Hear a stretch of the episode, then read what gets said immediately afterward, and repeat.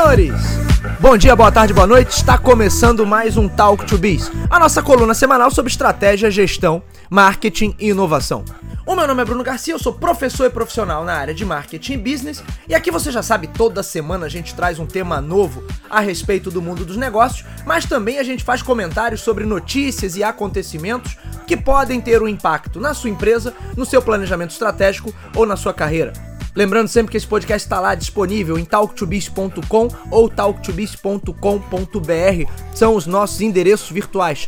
Claro que você encontra o nosso podcast nas principais plataformas de podcast da atualidade: Spotify, Deezer, Amazon Music e em tantas outras. Basta buscar por Talk, o número 2 e Bis que você nos encontra. Sempre deixo o meu convite para que conheçam o nosso canal no YouTube, nosso humilde canal no YouTube, além do conteúdo em vídeo que tem por lá. Todos os episódios do nosso podcast também ficam disponíveis na plataforma de vídeos do Google. Portanto, busque lá no YouTube Talk, o número 2 e Bis, que você também vai nos encontrar. E hoje nós vamos falar sobre automação. Mas a automação em marketing e automação comercial por um olhar mais crítico, porque o quanto essa automação tem sido burra. A gente já gravou aqui até episódios sobre problemas na implementação de projetos digitais. A gente já falou bastante sobre a importância dos sistemas estarem integrados e estarem é, em pleno funcionamento para garantir a melhor experiência do cliente, mas raramente a gente fala de abordagens mais da perspectiva comercial. E hoje eu queria falar um pouquinho sobre isso, até por coisas que eu percebo na minha experiência profissional e muitas vezes são características que, ao invés de aproximar o cliente da empresa ou do, do promotor de vendas ali, do vendedor, na verdade elas são características muito ruins que mostram uma certa incompetência, uma certa inabilidade de algumas empresas de lidar com o público. E aí até abro daqui a pouco para uma reflexão se seria realmente inabilidade ou se as empresas de fato se blindam em relação ao público, não querem ter o diálogo franco, aberto com os consumidores. Isso acontece tanto em pequenas empresas quanto, eventualmente, em grandes corporações globais que talvez tenham uma política mais regida por uma, por uma necessidade de construir processos, processos que tenham uma, uma performance melhor mas acabam robotizando uma série de aspectos e o que é pior, né, ignorando questões muito evidentes e que seriam importantes para um bom relacionamento com qualquer tipo de público. Mas vamos começar do começo, né? Quando a gente pensa em automação, a gente pensa sempre em sistemas que executam algum tipo de tarefa de uma forma automática, identificando um padrão, identificando algum tipo de gatilho ali ou filtro. Esse sistema realiza algum tipo de tarefa e facilita a vida de alguém. Portanto, quando a gente fala de automação, a priori é sempre uma coisa interessante porque a gente vai ganhar tempo. Isso não é só com um profissional de marketing ou com um profissional mais ligado à área comercial, já que eu quero falar hoje aqui da abordagem comercial propriamente, né? mas a automação vem para facilitar o trabalho em qualquer dimensão profissional, justamente porque eu tenho ali algum tipo de sistema ou algum tipo de máquina que realiza um processo sem a necessidade da intervenção humana. Portanto, a automação sempre foi muito buscada, sempre foi muito desejada. Primeiro, por uma perspectiva, óbvio, de redução de custos, mas também por uma perspectiva de conseguirmos lidar com grandes volumes de tarefas, ou com grandes volumes de dados, ou com grandes volumes de clientes, e ainda assim dar conta de tudo isso e, de certa maneira, até padronizar políticas de atendimento, padrões de atendimento e padronizar determinados tipos de abordagem. Com a ascensão, mais recentemente, de modelos de relacionamento e modelos de venda exclusivamente pelo digital, é claro que você usa muito dessa automação para facilitar uma série de processos internos. Portanto, todas essas ferramentas são muito bem aceitas e, obviamente, as empresas que largaram na frente em relação a esse tipo de abordagem, elas ganharam uma certa vantagem, porque elas se tornaram muito mais eficientes na hora de lidar com o público, na hora de lidar com o prospect, na hora de lidar com alguém que já é seu cliente e na hora de gerenciar tudo isso. Então a gente tinha os programas de CRM, de gestão de relacionamento com o cliente. A gente tem as plataformas de disparo de mensagem, as plataformas de disparo de e-mail, as plataformas de gestão desses vínculos e desses relacionamentos via redes sociais. Tudo isso veio para engrandecer esses processos. O meu grande ponto aqui é que a gente não pode usar a automação de uma forma burra.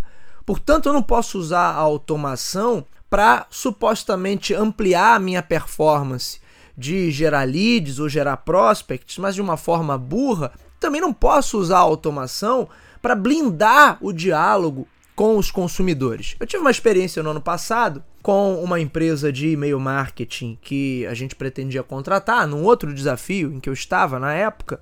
Uma empresa até muito bem conceituada para disparo de e-mail, para disparo de SMS, por aí vai. Uma empresa até bem conhecida, bem conceituada. Abordagem toda digital. Muito legal isso. Só que aí a gente teve um problema técnico e não conseguíamos falar com ninguém. Pelo WhatsApp era aquele atendimento automatizado também, onde você tem as opções e não consegue falar com ninguém. E quando conseguia falar com alguém, a pessoa mexia em alguma coisa lá internamente e dizia: agora está resolvido. Mas aí quando a gente ia ver, não estava nada resolvido. Por telefone você não tinha nenhum canal de atendimento. Por e-mail as respostas eram sempre automáticas. Ou seja, você não tinha capacidade de diálogo toda aquela estrutura que supostamente foi construída para facilitar o atendimento, para gerar maior agilidade, ela acabou atrapalhando, porque na prática não havia ninguém que fosse capaz de conversar comigo para entender de fato qual era o problema que o meu cliente tinha e daí a gente conseguir chegar a uma solução. Moral da história: passou-se quase um mês o problema não foi resolvido, a gente não tinha conseguido disparar um único e-mail, um único SMS, uma única mensagem. A gente, apesar da gente ter uma base de dados de alguns milhares de usuários, não conseguimos fazer absolutamente nada.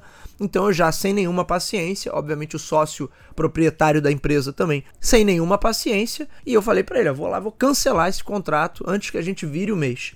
E foi o que aconteceu. Cancelamos, pedimos o cancelamento do contrato para aí sim partir para uma outra empresa que essa sim nos atendeu muito bem. A gente conseguia falar de imediato com os vendedores e com o time de suporte e aí a coisa fluiu muito bem. Em outro desafio onde eu estou agora, vivo recebendo e-mails automáticos, porque é assim, né? Você assume um cargo de gestão, aí todo mundo no LinkedIn começa a te mandar e-mails automáticos e o camarada não tem o cuidado sequer de ver no tipo de empresa onde eu estou trabalhando para customizar a mensagem, para que a mensagem faça sentido. Ou pior, eu recebo na minha conta de e-mail mensagens endereçadas até para pessoas que já estão fora da organização ou para o fundador da empresa, que é um senhorzinho que já está afastado da operação do administrativo já há algum tempo. E as pessoas mandam aqueles e-mails cínicos falsos, onde começa o e-mail assim: Olá, Fulano, como vai? Fulano, o nome do Senhor, que certamente essa pessoa, ou um robô, um sistema, né? Mas é até difícil de diferenciar um robô de carne e osso com um robô sistema, porque eles agem absolutamente com o mesmo nível de imbecilidade e incompetência. E aí pegaram o nome dele em algum texto institucional da empresa e tascaram lá no e-mail: Olá, Fulano, como vai? Espero que esteja bem. Né? Estou aqui para é, conversar com você. Quer dizer, uma abordagem totalmente cínica que beira o ridículo. E aí, será que esse vendedor, será que essa empresa que está usando essa abordagem, e olha, não é uma vez não, tá? Eu só essa semana recebi duas ou três mensagens dessa natureza. Essa empresa em especial, ela além de fazer a burrice a primeira vez e obviamente foi ignorada, ela continua, então me manda mais mensagens. Poxa, você não recebeu meu e-mail, fulano? Pelo amor de Deus, eles não têm o menor critério para sair disparando mensagens para os outros. Então eles não sabem nem o que estão fazendo. Mas aí você pega os manuais ou as metodologias prontas aí dos supostos gurus em vendas ou gurus em marketing digital. E aí eles ficam falando que tem que massificar, que tem que fazer isso. Outro caso de uma editora que eu sigo, que tem bons, bons livros, boas obras, que eu compro sempre com eles, mas que massificam no e-mail. Todo dia chega mensagem no meu e-mail com as promoções mais diversas. Ora, Bruno, você está reclamando de receber promoção? Não estou reclamando de receber promoção, mas a partir do momento que eu recebo isso todo dia, significa que não existe eh, senso de oportunidade, não é?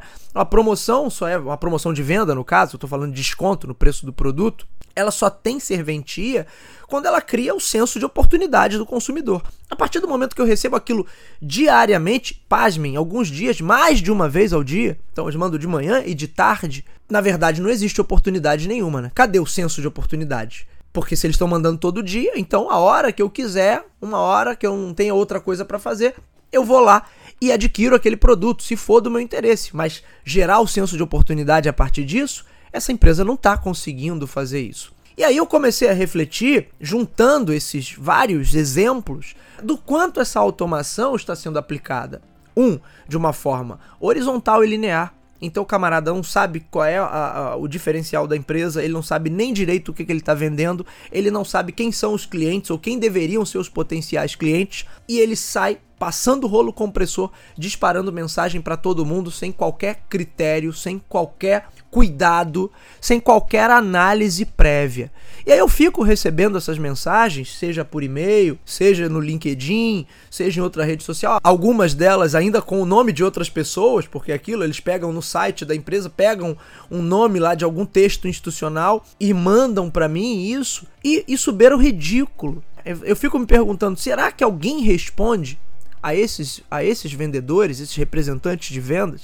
Será que alguém responde a esses promotores? Ou, ou, será que ele conta com a sorte? De mil mensagens que ele manda por dia, numa, numa, ele vai acertar. Aquela, aquela lorota que ele contou ali no e-mail, de fato é a realidade do cidadão que ele está interpelando, e aí ele vai ter um resultado. E aí, diante disso, eu convido os senhores a uma reflexão.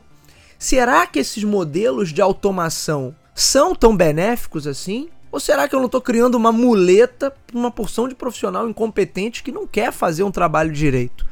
Porque não é possível que um camarada desse consiga vender. Isso quando não vem, como aconteceu outro dia, o nome da empresa vem errado. Então, ah, como é que você está, fulano, aí na empresa XYZ e o nome da empresa escrito errado de uma forma grosseira? Não está havendo critério, não está havendo um polimento. E isso me é, levou, nesse caso, me estimulou a gravar esse episódio com esse tema. Como eu disse, não é nem muito comum que eu trate aqui de abordagens mais comerciais, mas tem tanta gente falando aí no digital sobre é, funil de vendas, não sei o que, modelo de captação disso, metodologia para captação daquilo, que agora você vai vender, não sei o que, blá, blá. Tá bom, meus amigos, mas vamos continuar com essa abordagem, que eu vou chamar de uma abordagem burra, porque eu não consigo encontrar um outro termo melhor. Que a gente precisa dar um passo atrás, agora que a tecnologia evoluiu, agora que estamos de fato a, a, pleno vapor né, em relação à capacidade de comunicação, à capacidade de relacionamento, à capacidade de gerenciamento desses dados, estamos a pleno vapor, disso não tem a menor dúvida. Mas se a gente não conseguir contrabalançar essa automação com uma capacidade de diálogo real, aí realmente a gente vai ter problemas aí realmente a gente vai ter estratégias totalmente ineficazes. E aí eu quero fazer um gancho com outros pontos que já tratamos aqui em episódios passados, justamente falando sobre o que? Hibridismo, cada vez mais a realidade vai ser híbrida. Então essas empresas que nascem no digital e que criam os, aquelas landing pages maravilhosas, que tem lá um formulário de cadastro, que é tudo automatizado, mas quando você precisa de fato não consegue falar com ninguém, essas empresas não vão conseguir se manter daqui a algum tempo, porque ou eu tenho um atendimento que seja omni verdadeiramente e que tenha essa capacidade de ser híbrido e que permita ao consumidor, o cliente, no caso, falar com essa empresa de verdade e não ficar só digitando opções. Do contrário, essa empresa não vai conseguir estabelecer um relacionamento de verdade. Inclusive, outro dia, um banco, além da, do, do, do, atendimento telefônico, me dá uma, uma, uma, lista de opções extremamente limitadas. Quando ele vê que a pessoa não quer nenhuma daquelas opções, ele não te abre outro leque para falar com os atendentes, ele simplesmente desliga o telefone na sua cara. Até que ponto a empresa se blinda e até que ponto isso é bom? Será que ela consegue se garantir só nesses sistemas e tudo vai ser resolvido por ali? Ou em algum momento, em algum momento, a gente precisa de alguém que nos escute para entender as particularidades do problema e aí sim a gente ter um direcionamento que seja correto. E aí eu já nem estou mais falando só de abordagem comercial, né? Aí eu já estou falando também das abordagens de relacionamento com o cliente, com o camarada que já é teu cliente. Portanto, eu acho que a gente vai ter que passar ainda por um, vamos dizer assim, um baque evolutivo. Porque a gente passou por um momento em que a, o, a grande vantagem estava ligada à automação. E eu concordo que a automação gera inúmeras vantagens. A gente não viveria mais sem uma série de automações que a gente tem nas nossas vidas. Mas se for para para investir tudo isso em tecnologia, em infraestrutura digital, mas para fazer um atendimento porco ou para fazer abordagens de vendas que são até ofensivas, dependendo da situação, aí eu acho que essa automação não vai realmente num bom caminho. Portanto, eu acho que tem que haver um limite ali e um equilíbrio maior de fato, esses sistemas vão ajudar a empresa a se comunicar melhor, mas por outro lado, eu tenho que ter uma infraestrutura de back-office que garanta que o retorno, o feedback dado por esses canais também seja ouvido e que eu consiga diálogo. Não tem nada pior para uma marca, né? já que nos últimos episódios a gente falou bastante aí de branding, não tem nada pior para uma marca do que um consumidor não conseguir falar com ela tentar contato por todos os meios, por e-mail, por redes sociais, por qualquer coisa e não conseguir contato com ela, não conseguir uma resposta. Pelo menos um ok aqui, ó, recebemos sua mensagem, estamos tomando as providências ou entraremos em contato em breve. Pelo menos se ganha tempo. Então vejam que a automação, ela tem que ser usada de uma forma inteligente, de uma forma estratégica. Ela certamente é peça-chave hoje para você garantir performance em atendimento, mas ela não pode ser usada e servir de desculpa, servir de muleta para abordagens toscas, para profissionais incompetentes e para empresas que, na verdade, estão só preocupadas com o primeiro, a primeira etapa, quando se vende, mas que não estão interessadas em dialogar com o consumidor depois que ele já passou o cartão de crédito.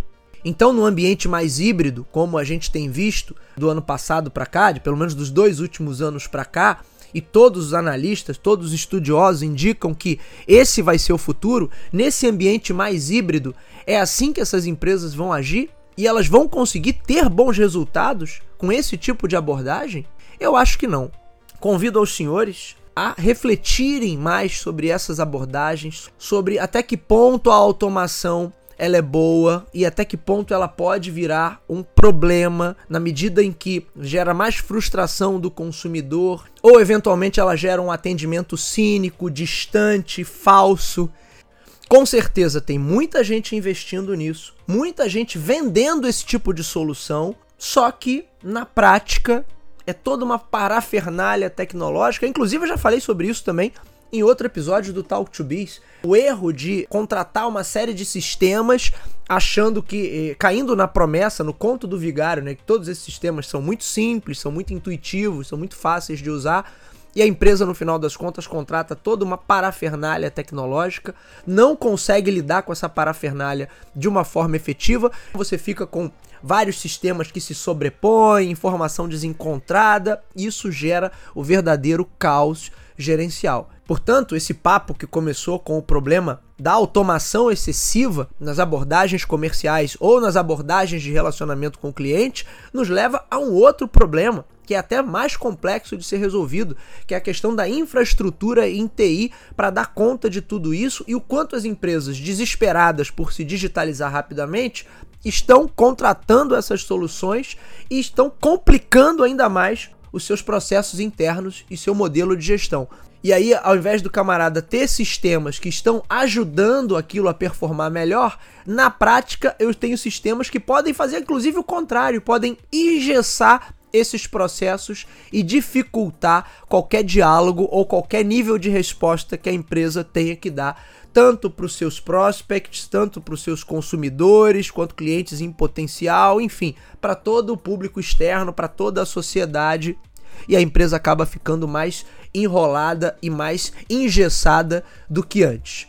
Vamos pensar mais sobre isso e vamos fugir, por favor, meus amigos, dessa automação burra. Muito bem, senhores, esse foi o nosso Talk to Biz de hoje.